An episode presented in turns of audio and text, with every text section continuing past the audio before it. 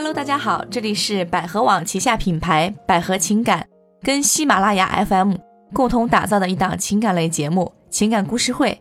坐在我旁边的呢，依然是我们百合资深的情感老师卢老师。大家好，我呢依然是你们的老朋友恩雅老师。卢老师今天会给我们带来怎样的一个故事呢？呃，我们收到一位张先生的来信哈，嗯这位先生向我们求助。张先生说他今年呢已经四十六岁了，呃，目前呢妻子已经和他分居，并且提出了离婚的这种要求。张先生觉得啊非常不想离婚，不知道该怎么办。张先生说呢，他和妻子结婚也有很多年了，那今年孩子都已经上大学了，在这么多年当中，张先生有过一次婚外恋。那这次婚外恋，呃，两个人是持续了十年的时，间。好久啊！对，而且这十年当中呢，其实因为张先生这个工作嘛，也是长期都需要出差的状态，所以他也是比较少的能和第三者见到面，同时也是比较少的能照顾到他的家庭和妻子，所以一年能见这个第三者也就是三四次这样子。他自己说是源自于对方一直纠缠，所以没有断了啊。然后他还觉得呢，妻子可能早在很久以前就已经知道了。因为他发现，在五六年前，妻子就比较介意，比如说啊、跟妻子亲密一些或者怎么样，妻子都会不太愿意，或者就会对他比较冷淡。两个人之间呢，也比较少吵架，所以张先生判断说，妻子可能很早以前就知道了，只不过孩子比较小，所以一直忍包容着，直到现在啊，孩子已经上大学了，孩子都大了，所以妻子说啊，我觉得我们两个人真的是不适合再在一起了。忍无可忍。，对，所以我们就离婚吧。所以对于张先生来说呢，这么多年以来，他觉得自己还是非常顾家的，他每个月的收入呢也都是交给妻子的。那这么多年以来呢，张先生和妻子这种关系越来越冷淡的次数越多，让他没有这种安全感，所以他给妻子上交这个自己的工资的次数也就越来越少了。所以妻子呢就觉得你平常出差又多，呃，又不给这个家里钱，对孩子你又没有什么照顾，我就是自己生病了或者哪里不舒服了，也用不上你，所以这个家有你和没你是一样的。那这个时候，其实，嗯，对妻子来说也是一种绝望的。张先生在自己表达的过程里，他至少听到了妻子是这样的一个感受，而他自己现在也是非常的无奈，说不知道该怎么办。希望我们能给他提供一些非常好的可行性的意见。嗯，其实听完这个故事，我在想啊，她的丈夫怎么会跟第三者有十年的纠葛？嗯嗯，刚才听你讲说是因为这个第三者频繁的纠缠他，因为他俩是异地，我想如果想跟一个人断掉的话，其实很容易的，尤其是异地，对，他一年只不过是见三四次，嗯。嗯，而且，嗯、张先生这个人，他说也挺顾家的，把钱都上交给自己的老婆，对吧？嗯。嗯，每次还给老婆和孩子买礼物。其实他老婆，我觉得在发现的那一会儿，就应该跟她丈夫去说清楚，我已经知道这件事情了，嗯，那你要给我一个态度，表明你到底想怎么样？你是想跟我离婚，跟别人去过，还是说想跟我过？我觉得这个时候就应该把问题解决。对，嗯，而他老婆一直选择了忍耐，一直在忍，实在忍无可忍了，到了孩子大了，然后就开始说要离婚了。嗯，而且我们看到张先生他也有表达说，呃，这些年来就是妻子是一个比较内向、不善于表达的人，嗯所以很多时候呢，就是对他比较冷淡，所以他也就对妻子比较冷淡。嗯而妻子呢，把大部分精力都放在孩子身上了，他觉得是妻子把他推出去了，再加上结婚这么多年，这个家已经都习惯了，也没有新鲜感了，所以经常出差，让他有了这样的寻求刺激的这样的一个机会。对，而现在最重要的一点，不仅仅妻子想提出离婚，还有就是妻子在啊搜索、搜寻各种证据，想要丈夫就想要这位张先生哈、净嗯身出户。所以很多时候哈、我们都知道，男人他出轨往往并没有想过要离婚，甚至在离婚的时候面临最大的问题，不是我要不要离婚，而是我离婚要净身出户该怎么办？其实陆老师，咱们遇到这种案例也挺多的。对，你觉得男人是怎样一个心理呢？就是比如说家里红旗不倒，外面 彩旗飘飘啊，要不我就选择外面那个，要不我就不离婚，继续我的婚姻跟外面的断了。嗯，那男人这种心理是怎样的呢？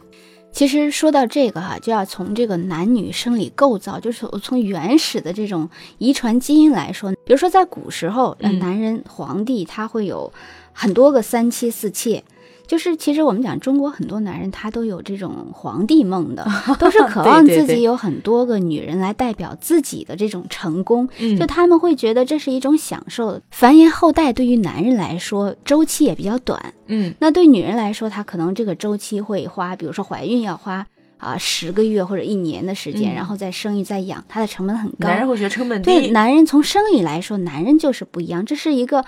那我们如果说用原始的本能的需要，就是这样的。嗯所以男人的原始本能就会分得清楚，说哪个是我的家里。因为男人就是我们讲大脑和女性的大脑的差异化也是有非常大的区别的。嗯比如我们讲一个男人他谈恋爱了哈，他就像我们电脑里有保存和另存为。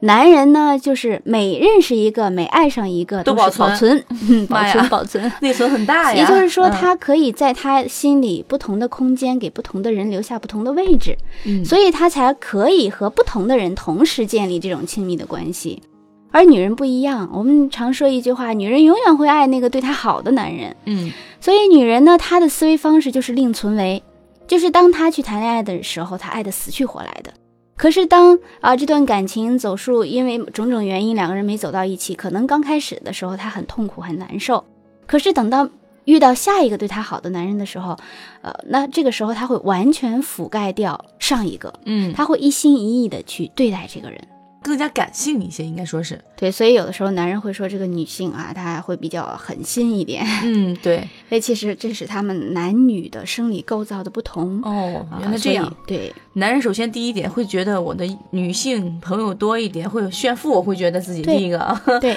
第二个呢，因为他的呃成本低，相对于来讲，那其实很多女性朋友，我会发现这么一个问题哈，比如说发现丈夫在外面有了第三者，嗯，第一要不就是我就是忍受忍受，为了嗯孩子，为了家庭，再有一点就是说，哎，我就爆发出来，我就要非要离婚。一般我会发现会有这种两种极端。嗯嗯，我不知道罗老师您在处理这些关于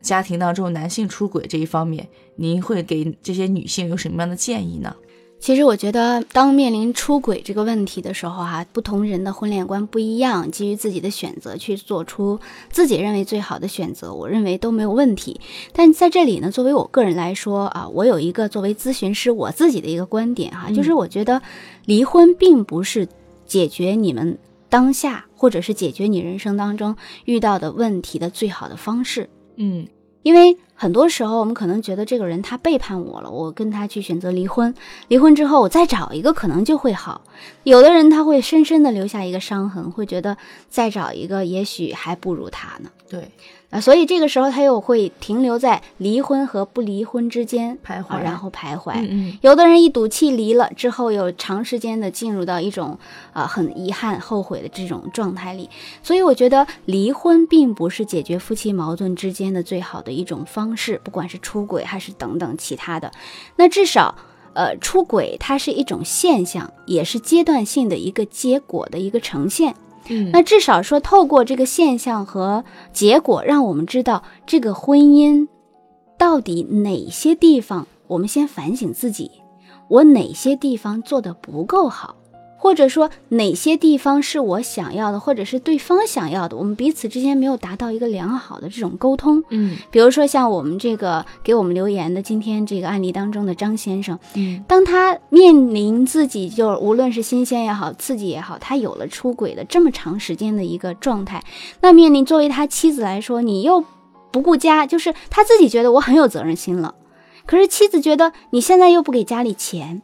而且你也经常出差不在家里，那你要钱没钱，要陪伴没陪伴，我要你有什么用？嗯这个在家里，因为家是两个人的，在养育孩子，孩子也是两个人的，在养育孩子这个过程里没有共同的交际，在建设这个家庭当中，大部分都是女性去付出，那这个时候她的心态就失衡了。所以就是，如果说我们面临这样的问题，就像我们上面提到的，面临出轨也好，面临婚姻当中出现的任何问题也好，我们不开心、不快乐了，那第一点，我们先不要考虑是不是要离婚，嗯，好，我们先考虑说，在这段关系当中，我自己哪里没有做好，嗯。就是因为婚姻是我们自己的，我没有得到我理想状态想要的婚姻关系，我自己是不是做到百分之百？嗯，对，如果是我真的尽力了，那我没有遗憾，我选择分手，我是清楚的、理智的，也尽力的，而且我可以去全新的开始新的感情，也不会因为这段关系给自己带来一些不好的影响。嗯那第二点呢，就是，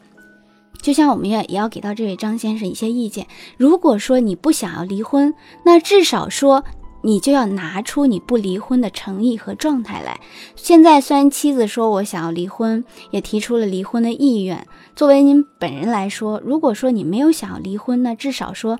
呃，无论是在孩子上还是在妻子上，要了解他核心的诉求是什么。嗯嗯不管怎么样，毕竟两个人之间有孩子，就算两个人不在一起生活了，你依然是孩子的爸爸。你好，孩子就好；孩子好，他也就好。啊，反之也是一样的。对，所以，呃，不管怎么样，我们都要基于孩子的利益点的基础上去再进行下一步的这种沟通。如果说你想你四十六了，妻子是不是呃再比你小，能小多少呢？对不对？嗯所以这个时候谁也不希望自己在不惑之年啊、尽快年过半百的时候去再开始自己新的生活。。对，再重新找另一半儿哈。所以，当然，也许妻子她真的是走到了绝望。如果说她真的是啊、有了新的其他的打算，咱就不说了。但我们至少要做到自己该做的，因为我们在做挽回的这个咨询当中，其实也发现很多夫妻哈，尽管他们在一起生活了十多年或者是二十年，我们发现他们躺在一张床上，并不了解，对两个人都是嗯背对背的，对彼此之间并不认识交流，并不了解。嗯所以有的时候，在我跟对方啊、一些这个朋友们分享，我说夫妻之间彼此不认识这个词语的时候，他们都很惊讶。我们生活这么多年，怎么会不认识呢？他一个眼神我都知道他要干什么，可是这个是我们以为的对他的一个标签性的评价，他嗯内心深处的需求是不是真正的了解？那其实很多时候都不知道的。嗯